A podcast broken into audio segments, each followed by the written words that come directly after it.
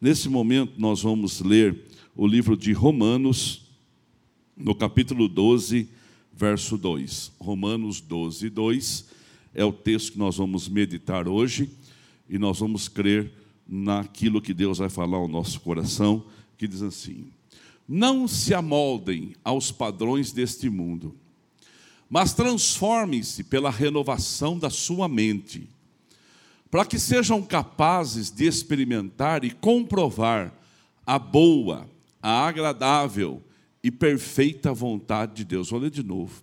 Não se amoldem, não deixe o mundo trabalhar na sua vida, para que ele domine você, mas transforme-se pela renovação da sua mente, para que sejam capazes de experimentar e comprovar a boa, a agradável, perfeita vontade de Deus. Você pode dar um glória a Deus? E aí você vai agora sentar-se e a terminou de assentar aqui na sua casa, participe desse culto como se estivesse aqui, é o culto no lar, você vai aplaudir forte o nome de Jesus.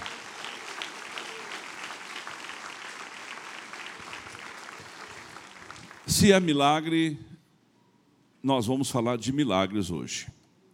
Porque estamos iniciando hoje a Semana do Poder. Já lançamos no culto da manhã, está sendo lançado no culto infantil, está sendo divulgado em toda a rede social nossa, e a partir de hoje, até domingo que vem, são cultos todos os dias. E eu vou ter que inverter um pouco a ordem das coisas, mas vou pregando, vou falando e vou fazendo a propaganda da campanha. Porque eu quero crer que nós vamos ter um sobrenatural essa semana nesse lugar essa semana, de forma intencional, nós vamos provocar os milagres que irão acontecer. Porque Deus trabalha de forma intencional. E se Deus trabalha de forma intencional, a gente também precisa começar a viver isto. Quer ver? Vou dar um exemplo para você. Mateus capítulo 7, pastor Eduardo, verso 10.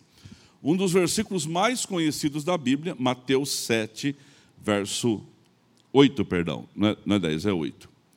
8. Pois tudo o que pede, recebe. Tudo o que busca, encontra. E tudo que bate, a porta se abre. Eu vou perguntar e você fala comigo. Tudo que pede, recebe. tudo que busca, encontra. E tudo que se bate, quer mais intencional do que isso? Aqui é intencional, ó. Eu peço, eu busco, eu bato. Eu faço. Se você pegar numa garrafa de água, me dá uma garrafa de água, só um pouquinho só. Garrafa de água. Ela é comum. Ó. Aí a minha mão vai encher essa garrafa de água. Minha mão não é uma mão pequena, mas eu não consigo abraçar a garrafa inteira. Falta um tiquinho de dedo aqui. Mas se você pegar uma garrafa de Coca-Cola, Coca-Cola, a hora que você abraçar no meio assim, você consegue encher a sua mão, qualquer mão. O formato da garrafa da Coca-Cola é feito de forma intencional. Você, por exemplo, vai no Outback. Quem já foi no Outback aqui? Foi no Outback? Não sei se aqui em Piracicaba é assim. Mas em alguns lugares é assim. Irmão, corre aqui um pouquinho, você, rapidinho. Sabe aqui.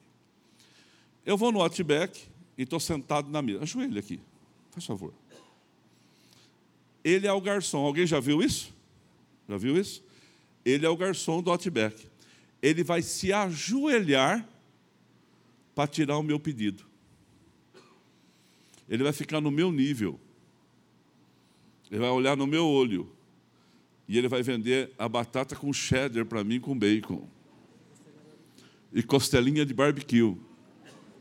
E depois ele vai falar assim: o senhor não quer aproveitar e comprar um refil? Vamos comer essa costelinha agora? Essa aqui agora. Né?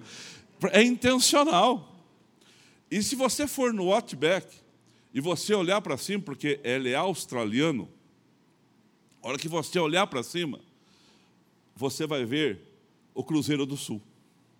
As lâmpadas não são colocadas assim de forma aleatória. Elas são colocadas de uma forma que você entra, você veja o Cruzeiro do Sul. Eles querem que todo mundo sinta o que eles sentem lá na Austrália. Intencional. E Deus trabalha de forma intencional. Você acha, irmão, que vai vender um shampoo anti-caspa para homem? Vai vender um shampoo anti-caspa para homem? E vai colocar um nenê para fazer propaganda?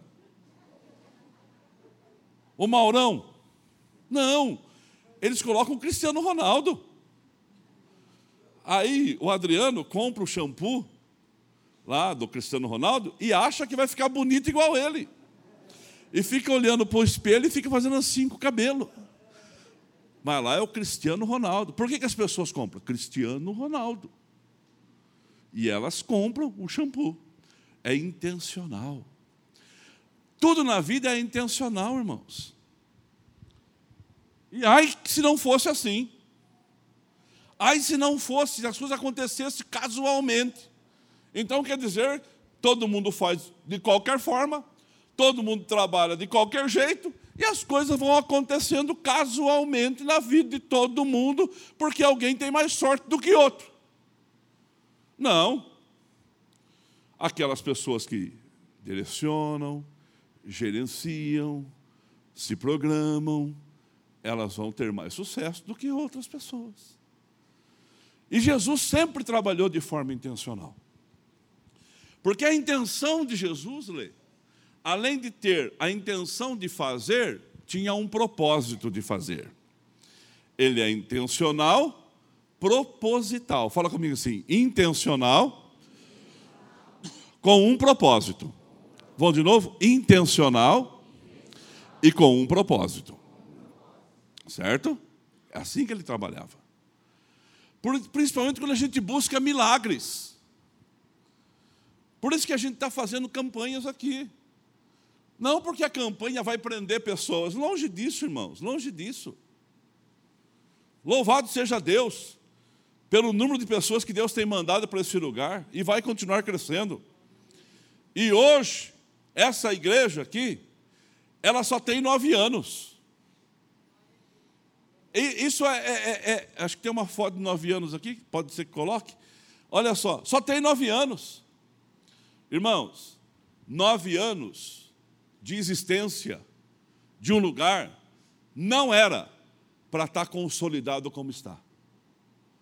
Não era para estar consolidado com propriedade, com público, com departamentos, com liderança, com equipe de obreiros, com programa de rádio, com televisão, com departamentos funcionando em todas as áreas, com um grupo de células, com igreja online, com rede social, transmitindo hoje, hoje, só hoje, mais de 700 aparelhos estarão conectados conosco. Você pode dar um glória a Deus por isso? Isso é quase duas, isso é quase 1.500 pessoas assistindo agora sem estar aqui. Sem estar aqui. E gente de, de, de todo lugar, e muito obrigado. E a cada dia que passa, nós tentamos melhorar para ajudar você. Hoje eu estava no supermercado. Saí daqui, fomos comer alguma coisa, eu com a Lourdes. E aí passei no supermercado. Estava no supermercado, estava uma moça com a prancheta.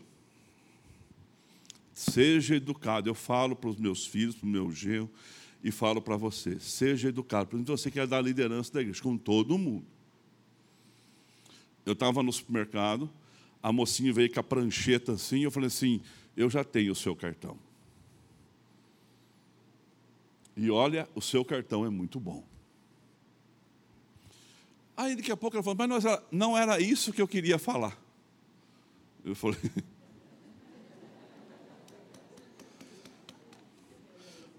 Eu estava com pressa e eu aprendi com a minha mãe que quando você está numa churrascaria rodízio, o garçom pergunta para você assim: você tem pai? Você fala, nem mãe. Você não quer conversar, você quer comer. é verdade? e aí eu fui pegar uma pipoca, a moça chegou de novo com a prancheta. Se você estiver me ouvindo, um abraço, querida. ela falou para mim assim: o senhor é o pastor Toninho? Eu tirei a máscara assim: sou o pastor Toninho. Pô, eu não conhecia o senhor. Eu só conheço da televisão. Que honra conhecer o senhor. Mas um dia eu vou na sua igreja. Eu vou contar uma coisa para o senhor. Eu estava num culto seu. O senhor estava fazendo o culto. E o senhor falou um negócio tão forte lá. O senhor falou, eu estava desempregada precisando de um emprego. Eu estava precisando de uma porta aberta. E o senhor falou um negócio lá, mas aquilo eu acreditei tanto. Eu recebi para mim. E três dias depois, ou até antes, eu já estava trabalhando. Dá um glória a Deus por isso, irmão. A pessoa estava agradecida é intencional. Quando nós pregamos aqui, a gente quer que a fé seja gerada, porque a fé, Tom, Fernanda, a fé, ela vem pelo ouvir. E ouvir o quê? A palavra.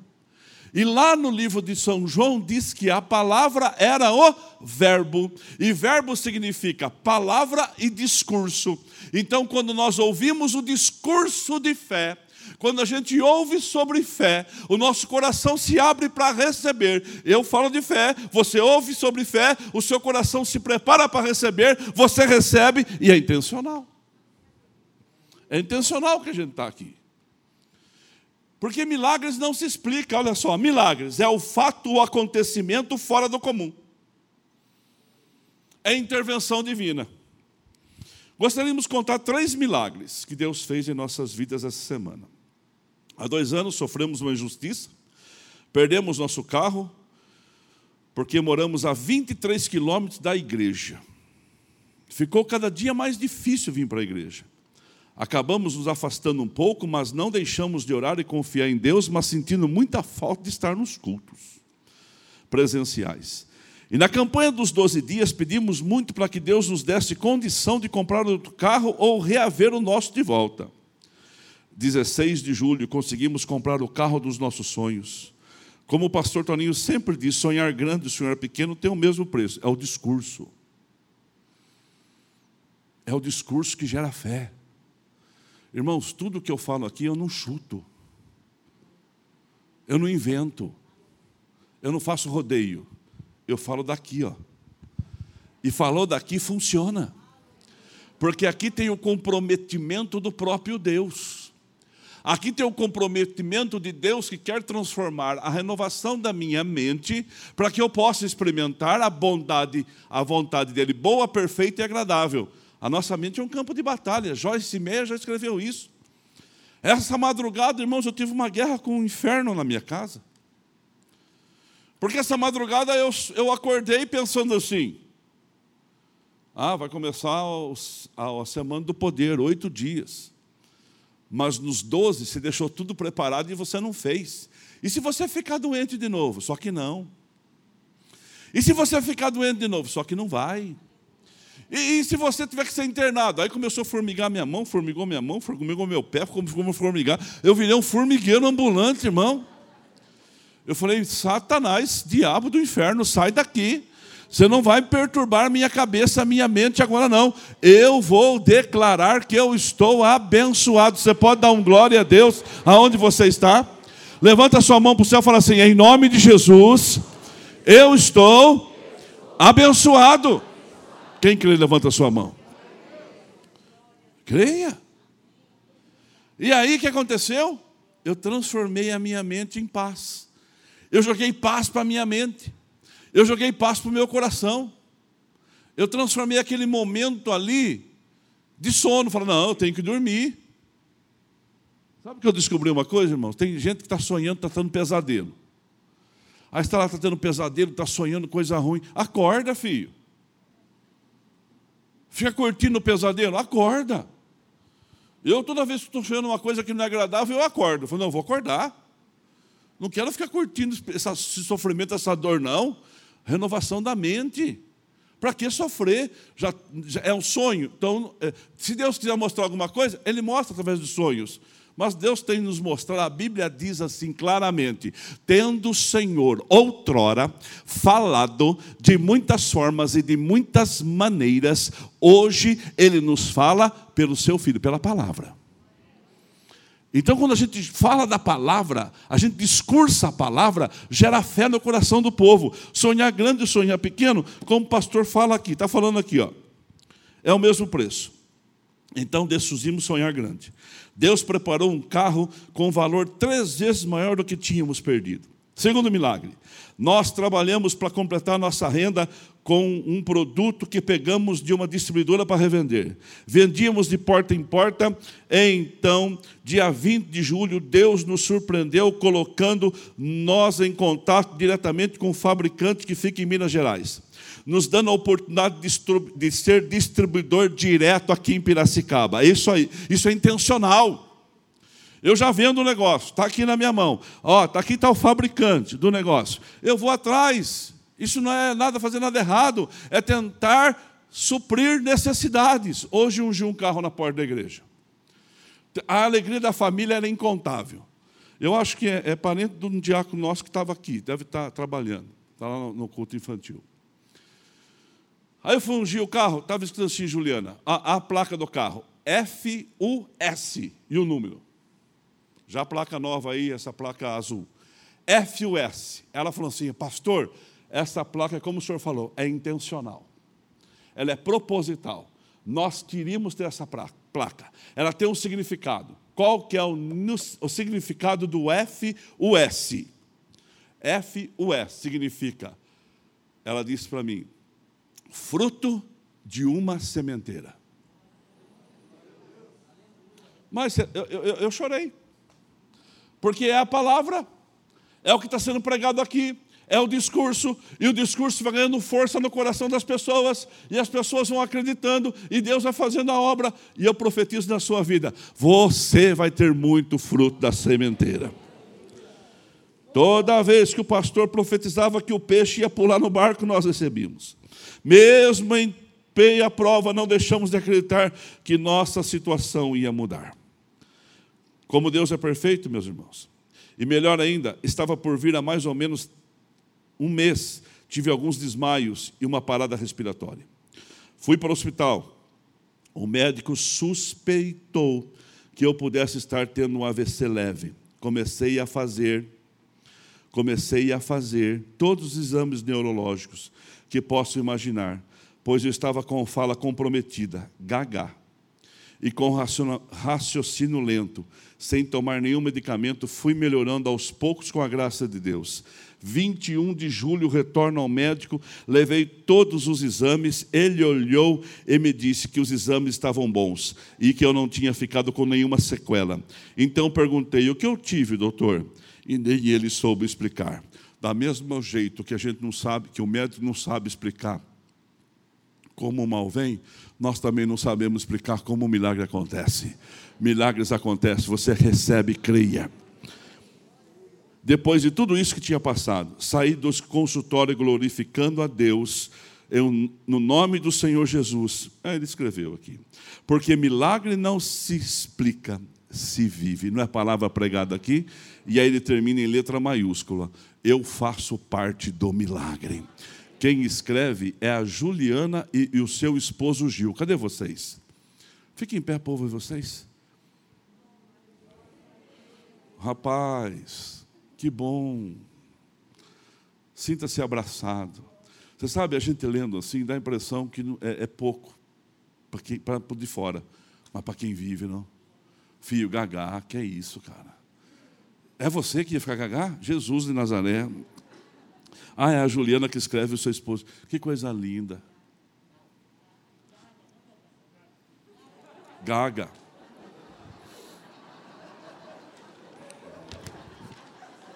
Perdão. Perdão. Gil e Juliana. Ó, pastor, dá um toque na mãozinha deles para mim. Acaba de abençoar eu profetizo nas suas vidas que haja mais sementeiras para vocês. Tá?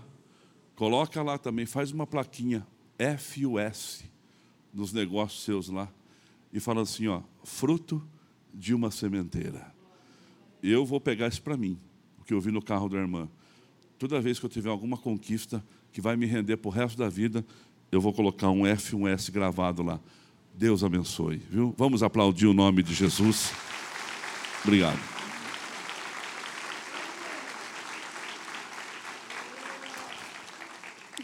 Não é o discurso?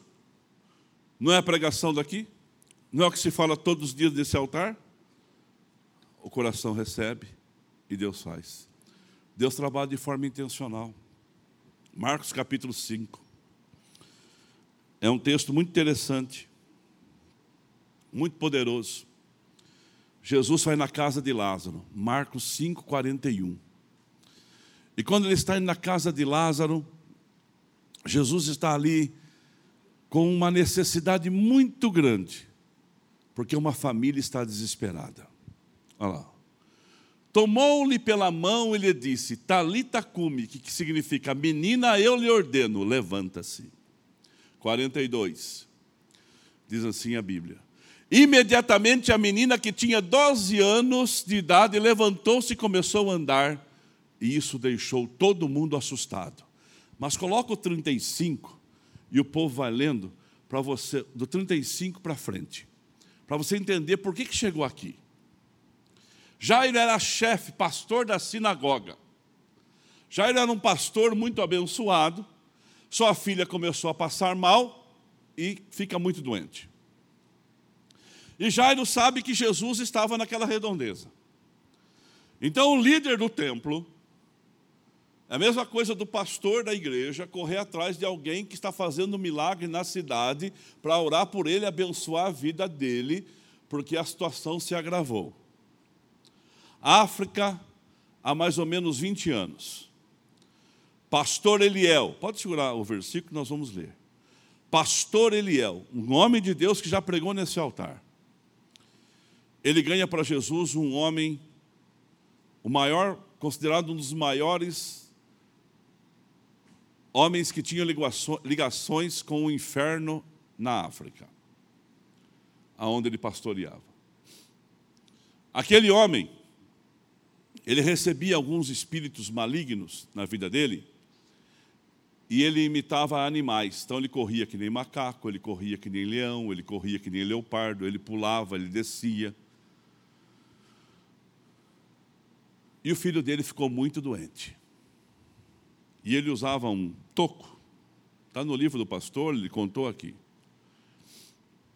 E quando o filho dele ficou muito doente, ele colocou aquele toco, que era um amuleto dele, perto do filho, mas não resolveu. E o filho dele só piorava, só piorava. E ele foi então daquelas pessoas que trabalhavam com espíritos perturbadores, malignos, e foi lá e deu aconselhamento para elas. E aí, ele recebeu uma, uma orientação. Isso aí não é para nós, não. Quem tem autoridade sobre essa doença é um espírito diferente desses nossos aqui. Porque na África, irmão, onde o pastor Léo prega lá, até, acredite você se quiser, as pessoas que mexem com essas coisas, até chegar a voar, elas voam com vassouras, com pedaços de pau. Elas fazem milagres. Então a manifestação de Deus na vida do pregador lá tem que ser maior do que essa. E o pastor Eliel, então, estava lá. E aí o, o, o, aquele homem foi procurar o pastor Eliel. E falou assim: Olha, eu estou com meu filho doente. Falou quem ele era, o pastor não se intimidou. Falou para ele assim: Olha, o espírito de luz que o espírito disse nada mais é do que o meu Jesus. E o meu Jesus vai curar o seu filho. E o pastor fez uma oração. Quando o homem chegou na casa dele, o menino estava curado. Sabe o que aconteceu? Aquele homem passou a servir o Jesus do pastor. Intencional, proposital. Jairo Jairo foi até Jesus. Quando chega até Jesus, chegou algumas pessoas disseram para ele assim: não incomoda mais ele, já morreu a criança. Jesus disse assim: Não, não morreu, não. Pode seguir no versículo. Não morreu, não. Ela só está dormindo. Nós vamos lá acordar a criança. Quando Jesus chega na casa, oh meu Deus, aí ficou feio o negócio. Tinha um alvoroço. Como chama aquelas mulheres que choram morto dos outros? Lavadeira. Carpideira. Eu só queria saber se estava prestando atenção. As carpideiras estavam chorando lá. E ele, como ele era uma pessoa muito influente, quando chegou à casa do dirigente da sinagoga, Jesus viu um alvoroço com gente chorando e se lamentando. Obrigado, pastor Nelson. Em alta voz. Estava um choro só. Aí Jesus disse assim: Olha, então entrou e disse: Por que todo esse alvoroço e lamento? A criança não está morta, mas dorme. Aí, ó, 40. Aí começaram a dar risada de Jesus. Aí no 40 fala assim: Todos começaram a rir de Jesus. Ele, porém, ordenou que saísse. E tomou consigo os discípulos que foram com eles, e o pai, e a família, e a mãe. E entrou onde estava a criança. Intencional. Por que, que você vai andar com gente que tira a sua fé? Vivemos num mundo que tenta se emancipar de Deus, gente. O mundo quer se emancipar de Deus. O mundo quer deixar Deus de lado e falar assim: vamos seguir nossa vida. O mundo quer deixar Deus de escanteio e vamos fazer o que der na telha. Agora, Jesus ia fazer um grande milagre. Jesus ia fazer um momento de manifestação, uma ressurreição de uma criança. E aquele alvoroço todo, Jesus não precisava se exibir para ninguém, eles iam ver o resultado. Por que, que Jesus não deixou toda a multidão entrar? Por que, que Jesus não quis ressuscitar a criança na frente daquelas pessoas que estavam ridicularizando dele? Primeiro, para não gerar falta de fé no coração das pessoas. É intencional, irmãos. Cuidado com quem você ouve, cuidado com quem você segue, cuidado com quem você acompanha, cuidado com a pessoa que você para para dar muita atenção, que não tenha fé, porque nós temos que nos afastar dos incrédulos, ou da sua incredulidade, não dos, da sua incredulidade. Porque aquela, aquelas pessoas podiam fazer aqueles pais perderem a fé. E outra, Jesus podia, não que Jesus ia perder a unção, tenta entender, a unção podia ser diminuída por causa do alvoroço. Eu já preguei numa igreja, que eu fui pregar na igreja, estava tanta gente conversando, tanta gente conversando, que eu falei assim, gente, vamos deixar eles conversar, porque nós estamos atrapalhando eles pregando a palavra. Outra vez eu fui pregar numa igreja, estava tanta gente fazendo tanto barulho, tanta confusão, que eu comecei a ler baixinho a Bíblia para pregar. O Senhor é meu pastor, nada me faltará. Aí alguém pergunta, por que o senhor está lendo assim? Para não atrapalhar quem está conversando. Já fiquei irado. Já não prestou. Aí até você consertar, parece que quando você dá muito ouvido ao alvoroço, aquilo que é seu, que está em você, ele enfraquece. Então Jesus foi intencional, foi cirúrgico. Fica de fora, só vai entrar a família comigo, só vai entrar os discípulos comigo, mas todos vão ver o milagre, porque milagre não se explica, milagre se vive. Como que foi? Eu não sei. Ele só falou talita cume e a menina se levantou, colocou-se em pé e eles mesmos que deram a notícia da morte, agora todos eles testemunharam a ressurreição. E eu quero profetizar na minha e na sua vida, o nosso Deus que está presente neste templo agora e na sua casa. É o Deus dos Salmos 29, verso 10, Adriano. Salmo 29, verso 10 diz assim: O Senhor se assenta sobre o dilúvio, e é soberano, reina para sempre. Deus está assentado sobre o dilúvio da sua vida. Quem crê vai dando graças a Deus. E de forma intencional, eu estou dizendo para você, Eliel, e todos que me ouvem nessa noite aqui, Deus vai fazer um sobrenatural nestes 40 dias, a começar por hoje. Então peça é intencional. O que pede, recebe. O que busca, encontra. O que bate a porta se abre. É intencional. É intencional. Para mim terminar, João capítulo 4. Jesus tinha que ir para Jerusalém. Mas era necessário para ele passar em Samaria. João 4, verso 4. Era necessário para Jesus passar em Samaria. Ele podia ir por outro caminho, nunca por Samaria. Porque Samaria, ela foi invadida pelos babilônicos, assim como Jerusalém, pelos assírios e gregos. Mas lá ficou uma mistura de cultura. E aquele povo da Samaria não gostava muito dos judeus da gema. Então sempre tinha confusão. Então sempre que pudesse evitar, desvia de Samaria.